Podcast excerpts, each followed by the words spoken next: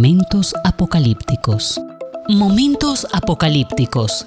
Hay mitos, hay mitos, verdades y señales que generan varios interrogantes. Y si tal vez... Bueno, ¿qué más da? Ellos serán analizados en, Momentos, apocalípticos.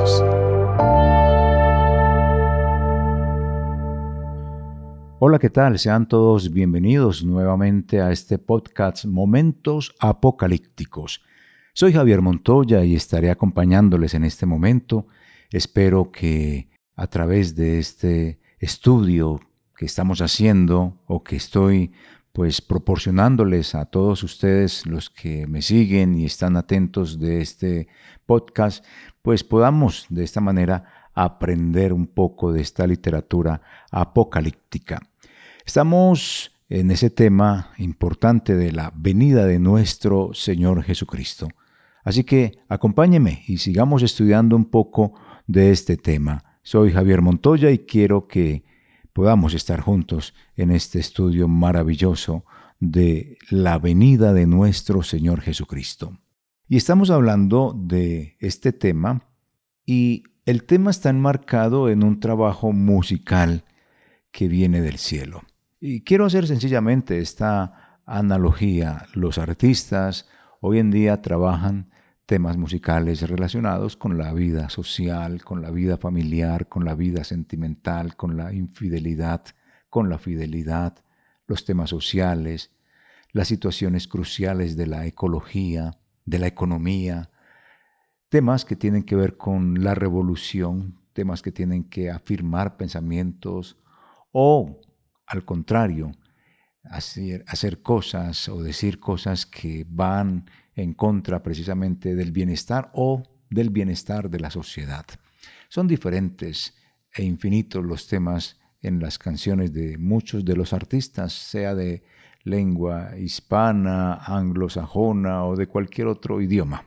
Y quiero hacer la aplicación o la analogía precisamente con este trabajo musical del cielo, porque este trabajo artístico trae muchos temas, por lo menos los cantos que hay aquí en el texto de Apocalipsis, tocan diferentes situaciones y tienen que ver con la vida de la iglesia, su relación con Dios, con Cristo, con el Espíritu Santo.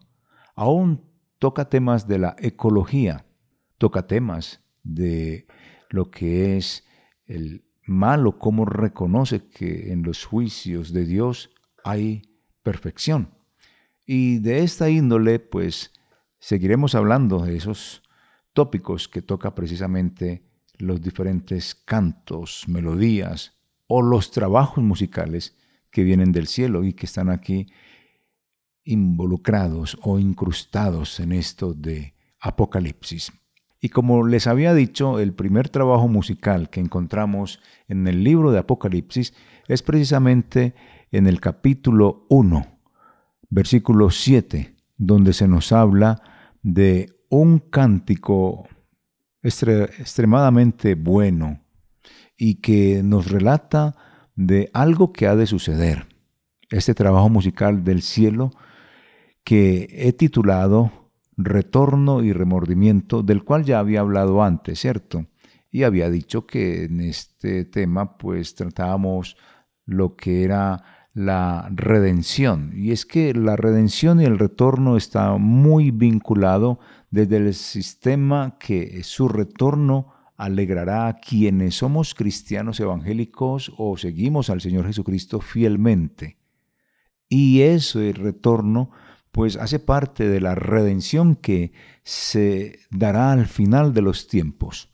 En este momento somos salvos, pero esa salvación se finiquitará en el, en el retorno de Jesús o en su segunda venida. Por eso entonces en el, en el anterior capítulo hablaba de este cántico o de este trabajo musical como la redención y el remordimiento. Pero en sí el título que realmente le doy a este himno es Retorno y Remordimiento. En síntesis, hay varios cánticos, hay varios temas musicales de un trabajo musical que hace el cielo de estas canciones que se encuentran aquí en Apocalipsis y el primero de ellos es este cántico que está en el capítulo 1, versículo 7. y que he titulado Retorno y Remordimiento. ¿Qué dice este trabajo musical? He aquí que viene con las nubes y todo ojo le verá, y los que le traspasaron, y todos los linajes de la tierra harán lamentación por él. Sí, amén. Este trabajo musical, he aquí que viene con las nubes y todo ojo le verá. En esta primera estrofa, uno puede observar que el mundo puede desafiar a Jesús y decirle que si Él vuelve, lo matan otra vez. Pero un resucitado no muere. Ya resucitó y no volverá a sufrir la muerte. Este cántico o este trabajo musical titulado Retorno y Remordimiento. Ese día, el día del retorno y remordimiento, tenemos que pensar, es cercano. Y este tema musical de este trabajo artístico y divino que nos llega precisamente a través de esta obra magnífica, la cumbre de toda la literatura apocalíptica, como es el texto de Apocalipsis escrito por San Juan, llegará el día en que su venida será visible y nada ni nadie lo detendrá. Este trabajo musical se va a realizar, se va a cumplir en cualquier momento de la historia. No sabemos cuándo, pero se cumplirá. Este tema musical, retorno y remordimiento, señala que el tiempo humano se agotó, que entra el tiempo de Dios, entra Dios a la esfera humana y nos dice que la gobernabilidad le pertenece a Jesús y el mundo quedará bajo su dominio, un dominio eterno. Así que la alegría, de este retorno porque es la redención final. Ahí será redimido completamente el cuerpo porque nuestro espíritu ya ha sido redimido y nuestro cuerpo en ese retorno será redimido. Por eso he dicho que este cántico puede ser también redención y remordimiento. Pero he decidido titularlo Retorno y Remordimiento. Y en este retorno, el cuerpo nuestro, el cuerpo de todos los cristianos, de todos los salvos, será redimido. Hasta ahora nuestro cuerpo es la habitación o la anfitriona del pecado, de la naturaleza pecaminosa, la que nos quiere gobernar el espíritu, el espíritu que se comunica con Dios, que ya ha sido redimido por el Cristo, y esa es la lucha titánica entre el espíritu nuestro redimido y la carne que no está redimida, pues recibirá su redención en el retorno. Y eso causará en nosotros una alegría impresionante, pero a la vez una tristeza profunda y un remordimiento a otros que no vivieron conforme a la voluntad del Señor. Y en ello se cumplirá este tema musical este lindo cántico con el cual pues abre Apocalipsis para darnos esta esperanza en medio de la desesperanza, en medio de las tribulaciones por las cuales pasamos los cristianos frente a las distintas persecuciones, tanto ideológicas como es en este país, en Colombia y en muchos otros más, y persecuciones físicas, como es también en otros países donde realmente sufren desde otra magnitud esta parte de ser fiel al Señor Jesús. Así que he aquí que viene con las nubes y todo ojo le verá. Este día del retorno y del remordimiento es el tema central de este trabajo musical, el primer cántico que aparece en el libro de Apocalipsis. Y continúa diciendo este trabajo musical, su letra dice, y todo ojo le verá, y los que le traspasaron. Los que le traspasaron corresponde precisamente a los que en toda época fueron indiferentes, que fueron hostiles a Dios, a su palabra, a la predicación, a las diferentes formas de expandir el Evangelio, que fueron distantes y pusieron todos los atropellos habidos y por haber para que no se siguiera predicando. Así que los linajes de la tierra, o es decir, los pueblos, la gente, el individuo, el mundo, que rechazó al Señor será convicto del mal de su terrible crimen y buscarán arrepentirse, buscarán el perdón de Dios. Sin embargo, cuando se dé este tema musical, que viene Jesús, ellos lo verán y lamentarán porque fueron quienes le traspasaron, quienes le rechazaron. Este cántico no habla de una segunda oportunidad, no. Y todo ojo le verá y los que le traspasaron lamentarán, dice más adelante. Es decir, aquí no hay segunda oportunidad, por lo menos este trabajo musical no habla de eso. Dice que lo lamentarán. Esta melodía o este canto confirma que el juicio de Dios solo servirá para confirmar a los impíos en su impiedad. Momentos apocalípticos. Recuerde, esto es un tema musical que aparece en el libro de Apocalipsis y esos himnos que aparecen en este texto nos dicen muchas cosas. Este versículo tan pequeño, capítulo 1, versículo 7 del libro de Apocalipsis, a veces se le presta poca atención, poca importancia, pero mire todo lo que trae para nosotros. Y dice este texto también, y todo ojo le verá, es decir, que su segunda venida, su retorno, será visible, no será oculto, no será privado, es público. Todos los confines de la tierra verán el retorno de Jesús. En el inicio de Apocalipsis encontramos que Juan relata que Cristo viene, viene en las nubes. Luego el mismo Jesús le dice a la iglesia en Éfeso en Pérgamo y en Filadelfia, que viene. Y al final del texto en Apocalipsis, su venida se repite en varias ocasiones, por allá en el capítulo 22. Capítulo 22, que podemos mirar como en los versículos 7, 12 y 20. Habla precisamente de su retorno, de su venida.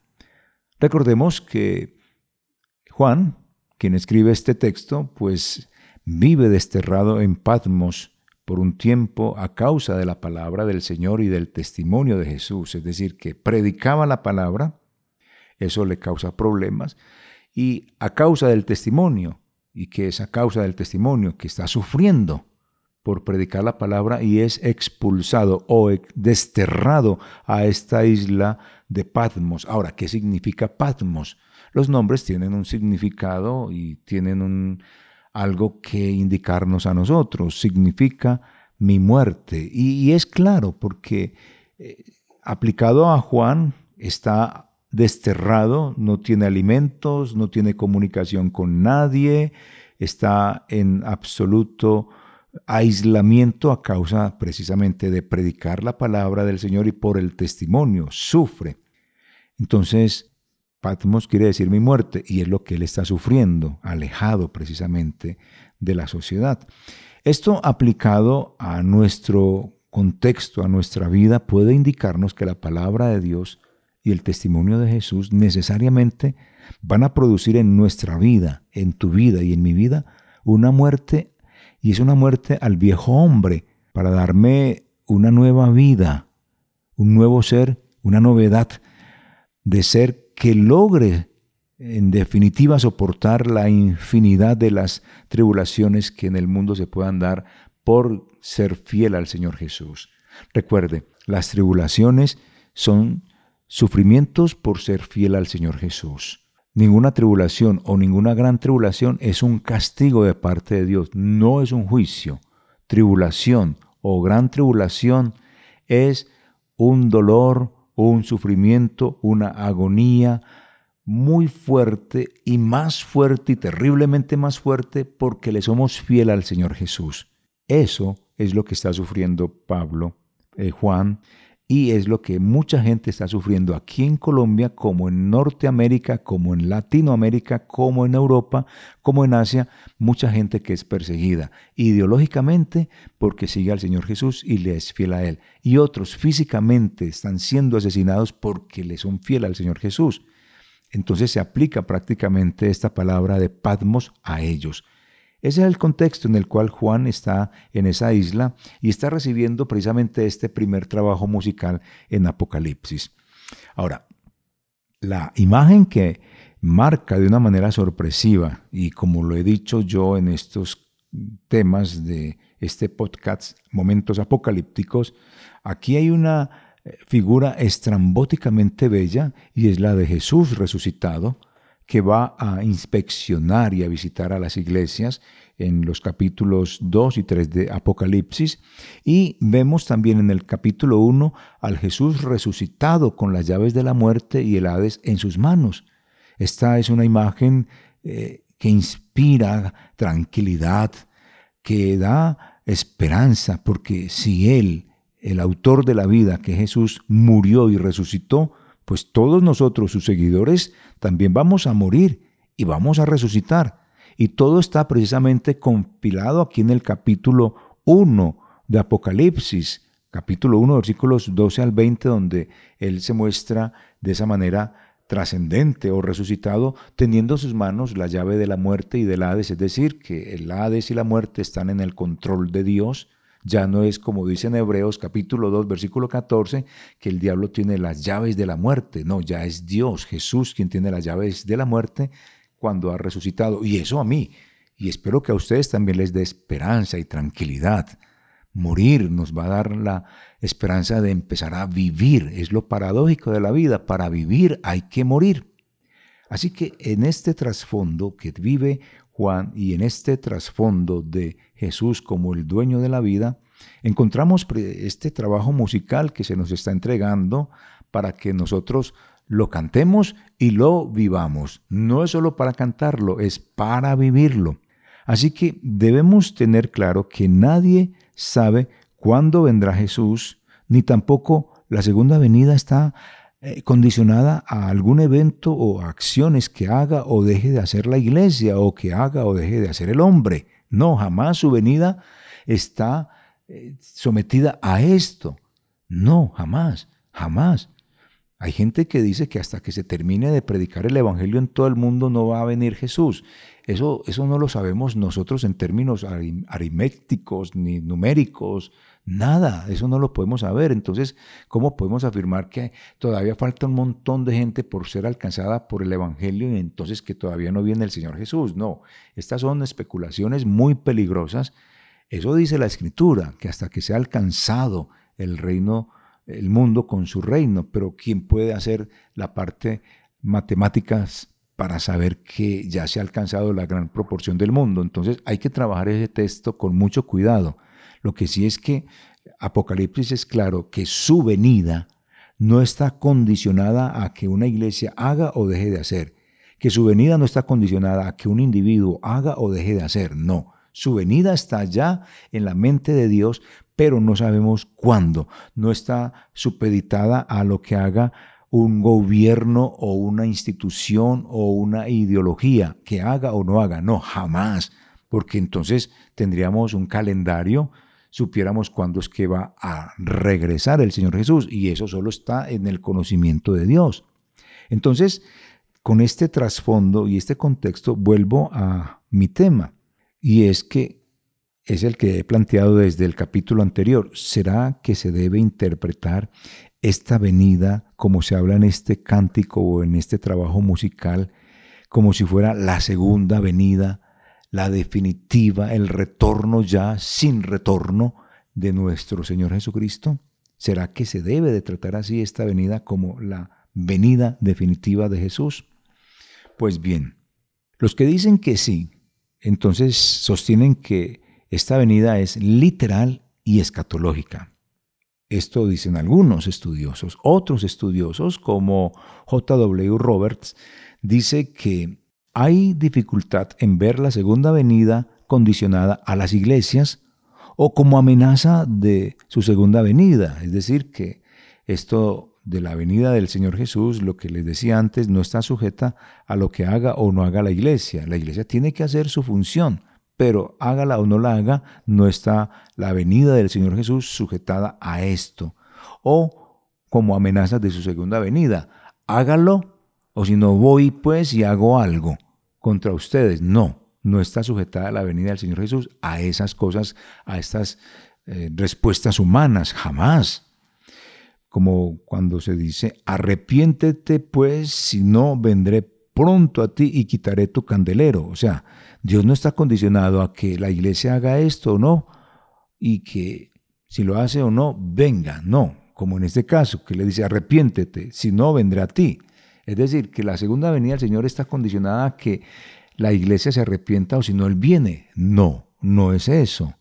Entonces más adelante lo vamos a ver porque entonces estaríamos acá todo el mundo diciendo, no, yo me arrepiento y ahí mismo viene el Señor. No, no es así. Momentos apocalípticos. Hay otro autor llamado Simox, comenta que son estas venidas del Señor Jesús son juicios particulares sobre las iglesias individuales.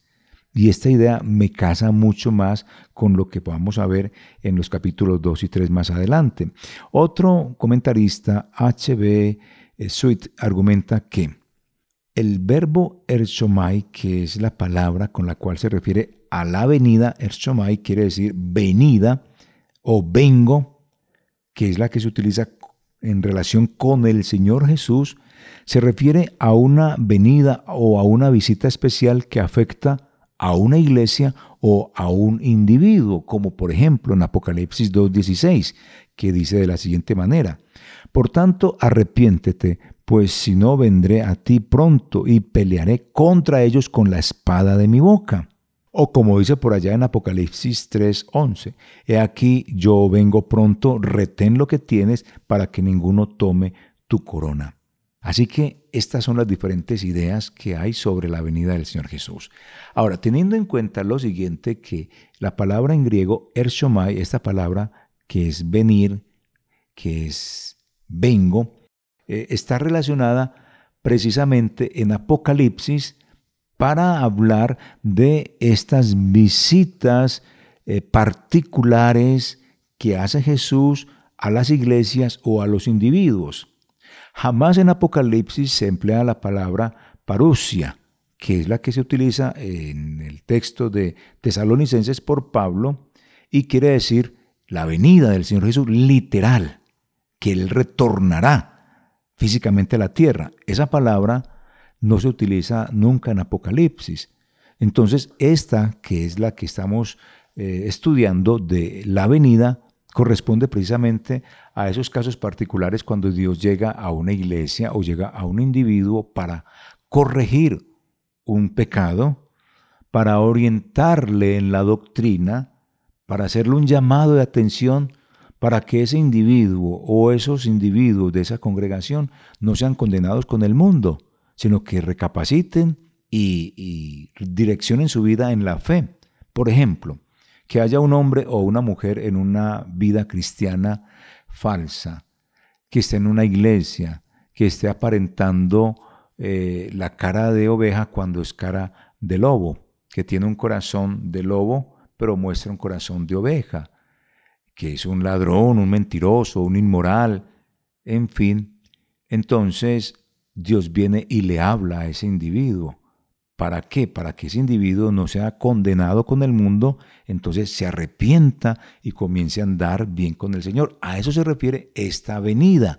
Se refiere a esos juicios particulares, a esas disciplinas particulares que puede tener la gente. Una persona puede estar en disciplina en un asunto disciplinario de la iglesia porque cometió una falta o falta no un pecado y esa disciplina le va a ayudar a recapacitar y a reorganizar su vida cristiana.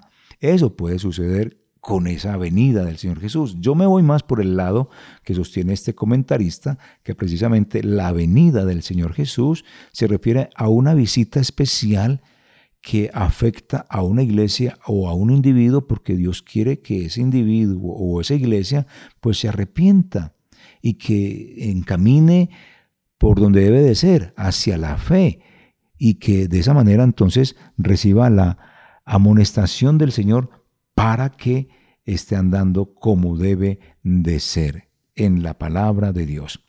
Así que ese trabajo musical del cielo, he aquí que viene con las nubes, y todo ojo le verá, y los que le traspasaron y todos los linajes de la tierra harán lamentación por él. Sí, amén. Esta es una melodía, una canción o un trabajo musical que precisamente trabaja el tema de la venida del Señor Jesús, inspirado en el amor de Jesús por todos nosotros, por todos sus seguidores, como lo dice ahí Apocalipsis 1, 7. Y, este amor de Jesús que está expresado aquí en el capítulo 1, versículo 7, que expresa que precisamente viene, es porque desde el capítulo 1, versículo 5, se está mostrando lo que Él ha hecho, lo que Jesús ha hecho por nosotros. Porque por su redención Jesús nos ha colocado en una posición no imaginada, como un reino sacerdotal, como dice Apocalipsis 1.6, y como lo dice Efesios, en el capítulo 1 nos subió a los lugares celestiales, es decir, nos ha puesto en una en una posición de honor, tenemos una posición de dignidad en los lugares celestiales con Cristo Jesús. No por debajo de los pies de Cristo, sino en los lugares celestiales con Cristo Jesús. Y luego también nos dice en Apocalipsis que nos sentará en sus tronos o en su trono o en los tronos, así es como nos lo dice. Entonces nos está dando una posición importante y por eso pues está dándose este himno. ¿Y por qué? Porque Él volverá, como lo dice el versículo 7 del capítulo 1 de Apocalipsis, volverá. Entonces todo este marco de la obra redentora de Jesús, el darnos una posición como reino sacerdotal, pues inspira este tema o este trabajo musical que viene del cielo, es un trabajo musical del cielo, no es un trabajo musical inventado por Juan, ni inventado por los seres humanos, sino que es un trabajo musical inspirado netamente desde el trono, donde está el que es, el que era y el que ha de venir, donde está Jesucristo y donde están los siete espíritus, que se refiere al Espíritu de Dios. Esa obra redentora de la Trinidad pues inspira este canto y de esa manera entonces eh, nosotros, sus seguidores, pues deseamos esa venida del Señor Jesús. Yo soy uno que deseo ese retorno de Jesús, porque es hermoso, es bonito saber que Él nos ha hecho una obra maravillosa de, de redención. Entonces, aquí yo espero precisamente esa, ese retorno de Jesús, porque es eso, el retorno, retorno y remordimiento. Retorno para mí es alegría porque es la redención final. Y el remordimiento para los que no han seguido al Señor Jesús es el lamento y el lloro prácticamente de estas personas porque ya no habrá segunda oportunidad. Aquí, como dice el dicho, ya no hay Santa Lucía que valga. Después de ojo afuera, no hay Santa Lucía que valga. Llegó el Señor Jesús y aquí ya no hay nada que hacer. Pero aquí es donde hay que hacer este énfasis, ¿cierto? ¿Por qué? Porque yo les he dicho que esta venida eh, es un juicio especial, un juicio, particular, un juicio individual a un individuo o a una iglesia por un comportamiento pecaminoso para que se corrija. Eso es verdad, porque el verbo ersomai indica eso. No es el retorno definitivo de Jesús, su segunda venida, no, sino una venida o una visita especial. Como cuando va, digamos, a la casa de alguien que va a empezar a trabajar en una empresa, van a visitarlo a ver cómo es, cómo es su vida familiar, cómo es su hogar, en qué barrio vive, qué condición social tiene y muchas de estas cosas pues van a ser mérito para que pueda entrar a trabajar en esa empresa. Acá es que, que, él viene, ese retorno viene y es para salvar la, la, la salvación definitiva y el remordimiento es porque los que no vivieron conforme a su palabra, pues van a morir, van a quedar en el fuego eterno. Entonces, eso es lo que debo dejar en claro en esta primera instancia, en esta primera instancia, porque luego viene otra explicación, ¿y cuál es? Que, que ese retorno será visible, ¿cierto? Y, y lo lamentarán muchas personas, porque también ese retorno o esa venida apunta a su segunda venida. Pero ¿de qué manera?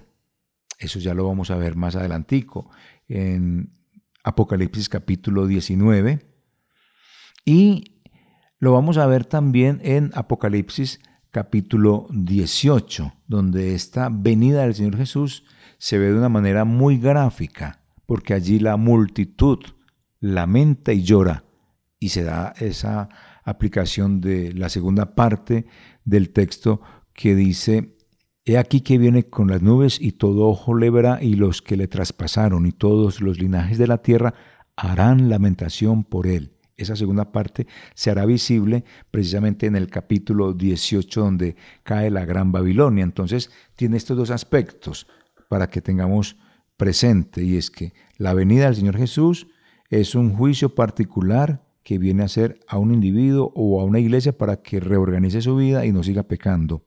Y tiene una aplicación también muy práctica dentro del mismo libro, que es que se cumple esa venida, pero ya en un juicio sobre la ciudad romana, la Gran Babilonia, donde la destrucción de ella causa un lamento de los mercaderes. Momentos apocalípticos. Teniendo claridad sobre este asunto, vamos a seguir entonces, porque es una venida que llama la atención porque es un juicio particular, como ya lo he dicho. Sus enemigos, los que pueden ver y se lamentan porque Jesús ha llegado, es porque ellos se lamentan, uno diría, porque su instinto natural les dice que ya les llegó el fin, ya no pueden seguir haciendo más el mal, ya no pueden ser los protagonistas del sufrimiento que ellos producen al ser humano y por supuesto pues de la desgracia que ellos se han construido y labrado para sí mismos, esa desgracia que se han levantado y erigido en toda su vida, pues continuará en la eternidad y ya no hay más nada que hacer. Ese será el lamento, el lloro y el crujir de dientes, como lo dice uno de los evangelios acerca de esa expresión que dijo Jesús. Entonces, con esta, con esta melodía o con este trabajo musical, hay dos situaciones, como ya se las dije y las voy a, voy a reiterar. Una es que se detalla algo del fin, cómo va a ser su venida se dice que su venida será visible y en el futuro.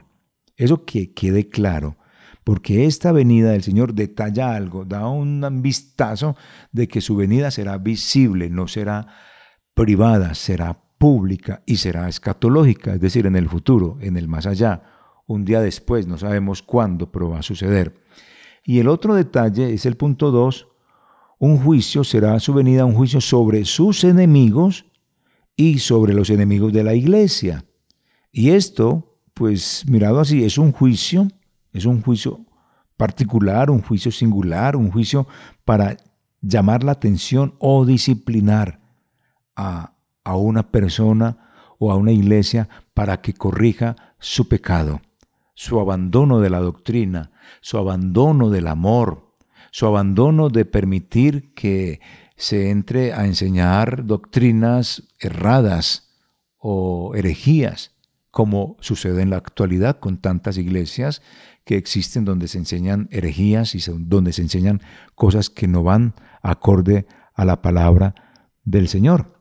Eso es peligroso y debemos de tener mucho cuidado precisamente con todo esto.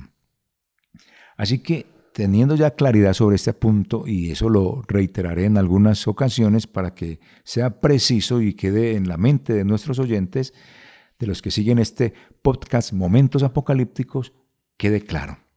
Luego nos sigue diciendo dentro de esta letra, ese trabajo musical, he aquí que viene con las nubes, y que todo ojo le verá, y los que le traspasaron y todos los linajes de la tierra.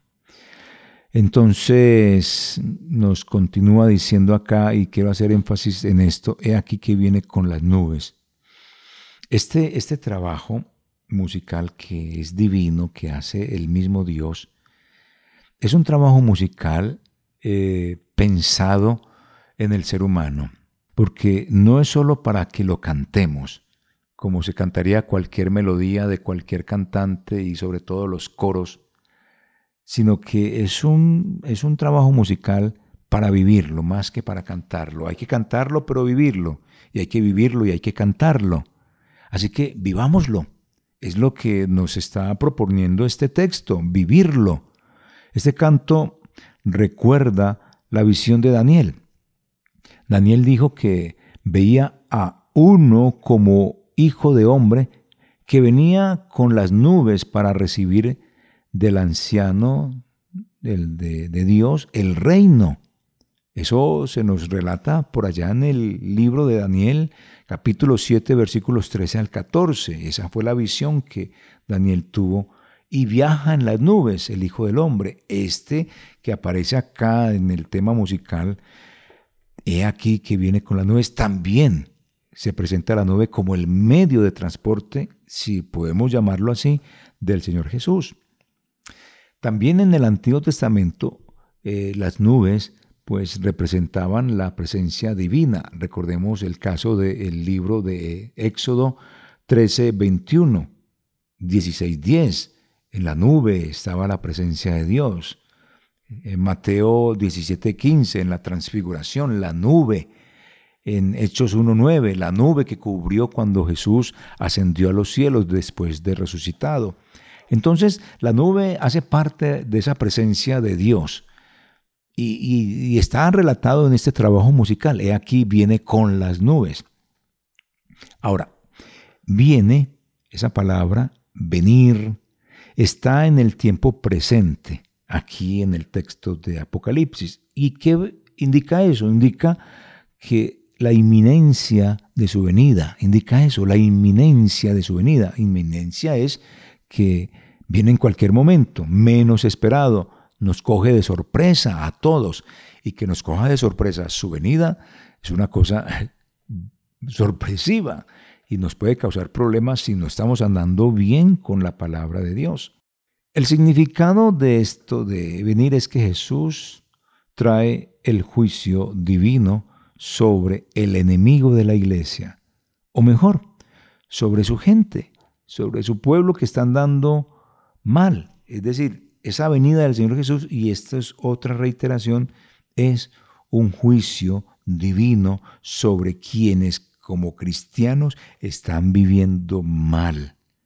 ¿Por qué? Porque Dios quiere corregir esos malos pasos de su pueblo, porque no se puede andar así, servir a Dios y servir al diablo, servir al Espíritu y servir a la carne. No se puede ser mezclado, no se puede ser un híbrido, no se puede ser así. O con Dios es o no se es. Entonces, este juicio no se refiere a la venida final de Jesús, esa venida que es sin retorno, es decir, que es la segunda venida y que ya no se va a producir otra más. No, esta venida se refiere a que Él seguirá viniendo a las iglesias para corregir, para llamarnos la atención. ¿Y cómo viene? Pues viene a través de la predicación, viene a través de, un, de una consejería, viene a través de una dirección que uno da como pastor o como líder o como miembro de la iglesia de Dios a otra persona o que otro nos da a nosotros. Y tengan claro algo y es que la Biblia siempre direcciona. Este canto direcciona. He aquí que viene con las nubes. Eso ya es inminente. Direcciona. Es decir, esto sucederá. Que no vaya a ser usted de los que van a lamentar. Direcciona. Ubíquese como cristiano. Sálgase del mundo impenitente y ubíquese en la vida cristiana. Y si es cristiano, con mayor razón, deje de vivir impíamente. Entonces direcciona. No es como la psicología que orienta, ¿Cuál es su orientación? ¿Qué es lo que más le gusta? ¿Con qué se siente más tranquilo? No, aquí direcciona, nos dice, esto es malo, esto es bueno. En cambio, la psicología o la sociología, todas las ciencias humanas por lo general siempre están orientando a la gente qué es lo que más le gusta a usted, sin importar si eso desagrada o no a Dios. Así que, desde este punto de vista, este canto direcciona. Esta venida del Señor Jesús direcciona. Esta venida del Señor Jesús eh, se seguirá dando a través de predicaciones, se seguirá dando a través de una consejería, se seguirá dando a través de una dirección, sea a través de un hombre iletrado o de un hombre letrado, sea a través de la escritura o sea a través de alguien que te habla, alguien que te está atando y atar es que expresa el Evangelio y ese Evangelio, que es una palabra, te va a transformar porque la palabra de Dios no volverá a él vacía. Entonces hay que tener en cuenta eso y lo reitero en varias ocasiones para que se tenga precisión sobre el asunto. Esta venida del Señor Jesús es sencillamente para corregirnos. Y encontramos también que la escritura nos sigue diciendo cosas interesantes en este capítulo, ¿cierto? Juan dice, y todo ojo le verá y los que le traspasaron.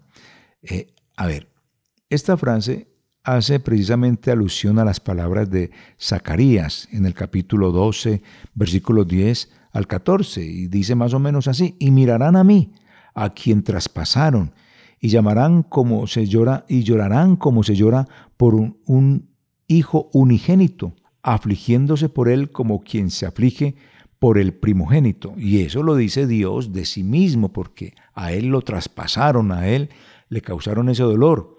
Entonces, aquí lo aplica precisamente San Juan a estos hombres que le han traspasado, no solo a los judíos que le mataron y le asesinaron, sino también a todos los hombres y mujeres de todas las épocas, en toda región, con cualquier idioma, ellos y ellas le han traspasado con su indiferencia. Y aquí Juan aplica esas palabras dichas por el profeta Zacarías, donde Zacarías muestra a Dios traspasado, aquí Juan muestra a Jesús traspasado, traspasado por el pecado de la humanidad. Lo mismo sucede acá con, con Juan, capítulo 19, versículos 34 al 37, donde él dice, y también otra escritura dice, mirarán al que traspasaron.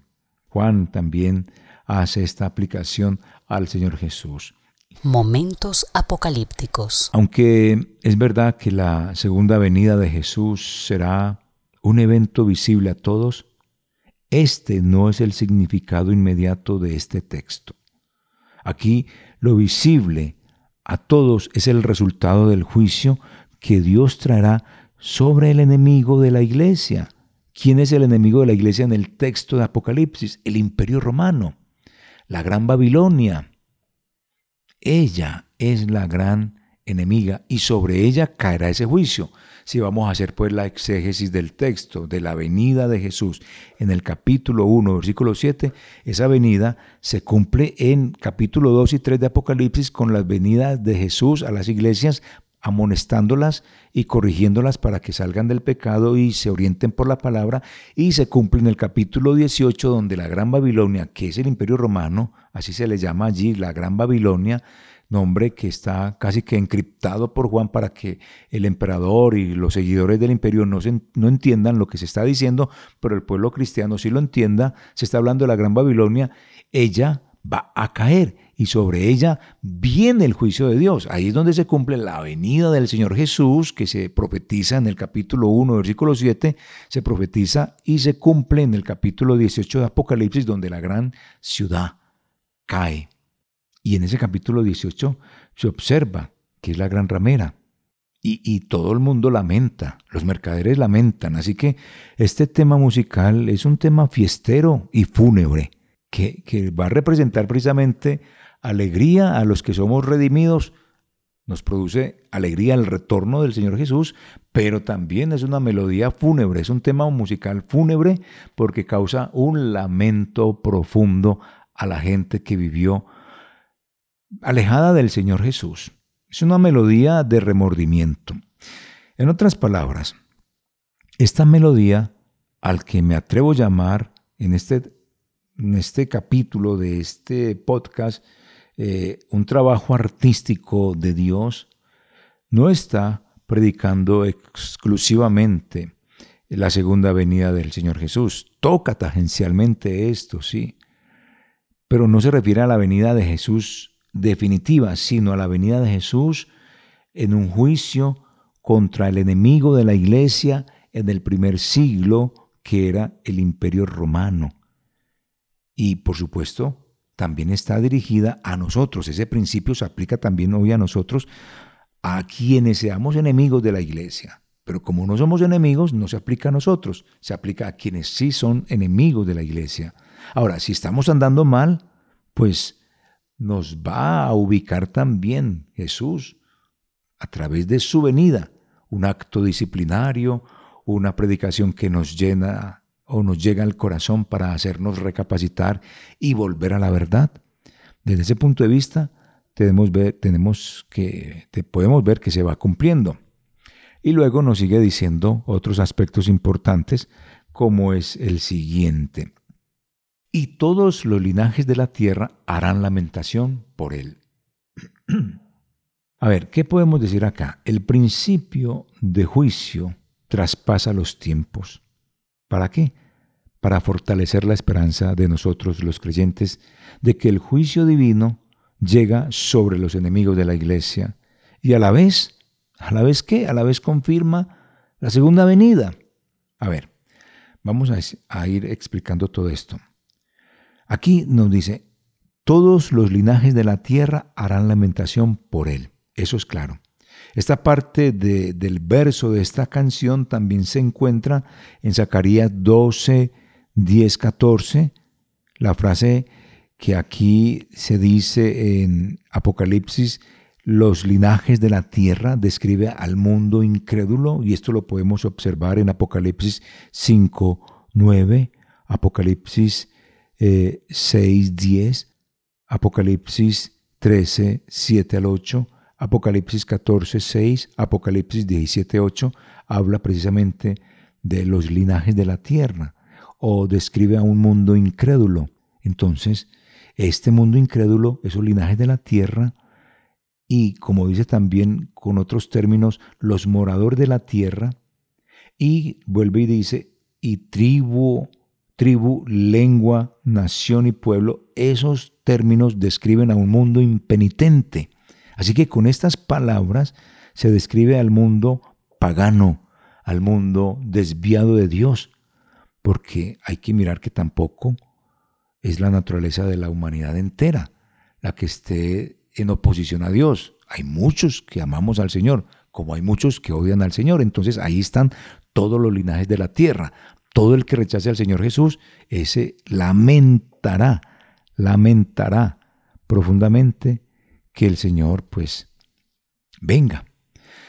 Así que este tema musical se cumple cuando Jesús viene corrigiendo a la iglesia a través de la predicación, a través del consejo, a través de la dirección. Sin embargo, eh, su máxima expresión se da en el capítulo 18, cuando los mercaderes de la tierra lloran y hacen lamentación sobre la ciudad, la gran Babilonia, porque ninguno compra más sus mercaderías. Los negociantes miran desde lejos por el temor del tormento que sufre la gran Babilonia y lloran y lamentan. Ahí es donde hacemos el enlace. Y todas las tribus de la tierra lamentarán. Pues bien, esta gran Babilonia llora y lamenta diciendo, ay, ay de la gran ciudad, porque en una hora se han consumido tantas riquezas. Entonces, aquí uno tiene que ver que es una venida del Señor Jesús a la iglesia, como se ve en Apocalipsis 2 y 3, donde la corrige para que no ande mal, para que no se vaya a perder. Pero también es una venida que dentro del texto de Apocalipsis se da en el capítulo 18, donde la gran Babilonia recibe el castigo y los mercaderes, los que la amaban, los que compraban, lloran y lamentan porque ha perdido el negocio, han perdido su mercadería, sus riquezas, ya no existirá.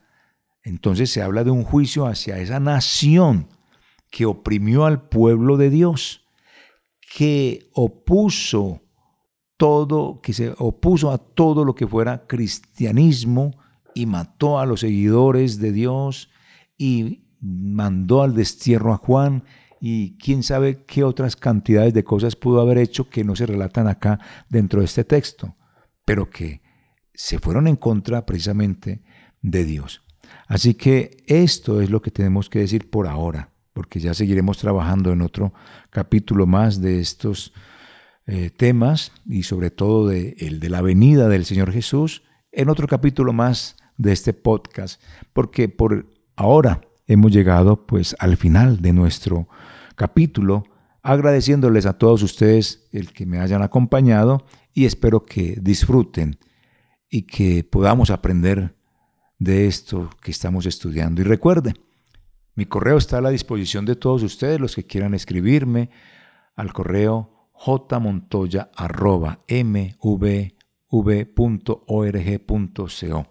Ahí se pueden comunicar conmigo y de esa manera pues hablar un poco de este tema de la literatura apocalíptica. Soy Javier Montoya Puentes, espero nos encontremos en otra oportunidad.